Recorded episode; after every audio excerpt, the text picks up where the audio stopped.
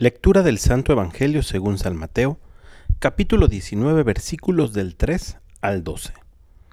En aquel tiempo se acercaron a Jesús unos fariseos y para ponerle una trampa le preguntaron, ¿le está permitido al hombre divorciarse de su esposa por cualquier motivo? Jesús les respondió, ¿no han leído que el Creador desde un principio los hizo hombre y mujer? Y dijo, por eso el hombre dejará a su padre y a su madre, para unirse a su mujer, y serán los dos una sola carne. De modo que ya no son dos, sino una sola carne. Así pues, lo que Dios ha unido, que no lo separe el hombre. Pero ellos le replicaron, entonces, ¿por qué ordenó Moisés que el esposo le diera a la mujer un acta de separación cuando se divorcia de ella? Jesús les contestó, por la dureza de su corazón. Moisés les permitió divorciarse de sus esposas, pero al principio no fue así. Y yo les declaro que quien quiera que se divorcie de su esposa, salvo el caso de que vivan en unión ilegítima y se case con otra, comete adulterio, y el que se case con la divorciada, también comete adulterio. Entonces le dijeron sus discípulos, si esa es la situación del hombre con respecto a su mujer, no conviene casarse. Pero Jesús les dijo, no todos comprenden esta enseñanza, sino solo aquellos a quienes se les ha concedido. Pues hay hombres que desde su nacimiento son incapaces para el matrimonio, otros han sido mutilados por los hombres, y hay otros que han renunciado al matrimonio por el reino de los cielos. Que lo comprenda aquel que pueda comprenderlo. Palabra del Señor.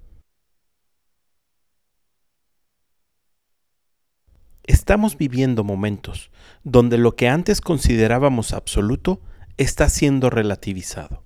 Instituciones fundamentales de nuestra sociedad hoy son desvaloradas. Por ejemplo, el matrimonio y la familia.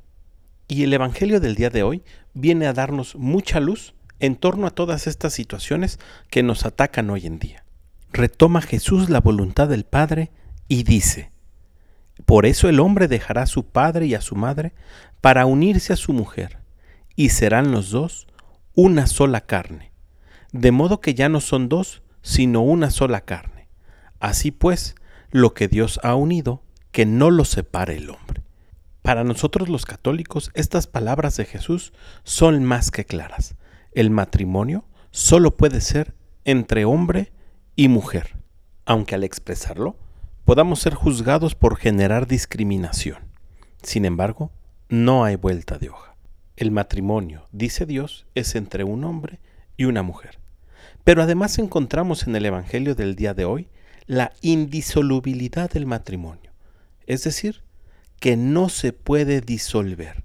Una vez que el hombre y la mujer se casan ante Dios y teniendo como testigo a la iglesia, su matrimonio ya no se puede disolver.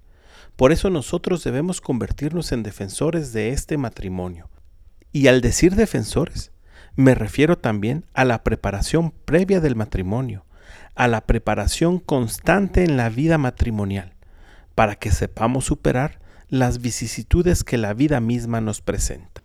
Oremos pues inspirados por este Evangelio, por los matrimonios que conocemos, por nuestro propio matrimonio, por el matrimonio de nuestros hijos y si aún no están casados, por sus futuros cónyuges, para que a través de nuestro testimonio la sociedad reconozca que un matrimonio que tiene como centro a Jesús es fuente de buenos cristianos y virtuosos ciudadanos. Que tengas un muy buen día y que Dios te bendiga.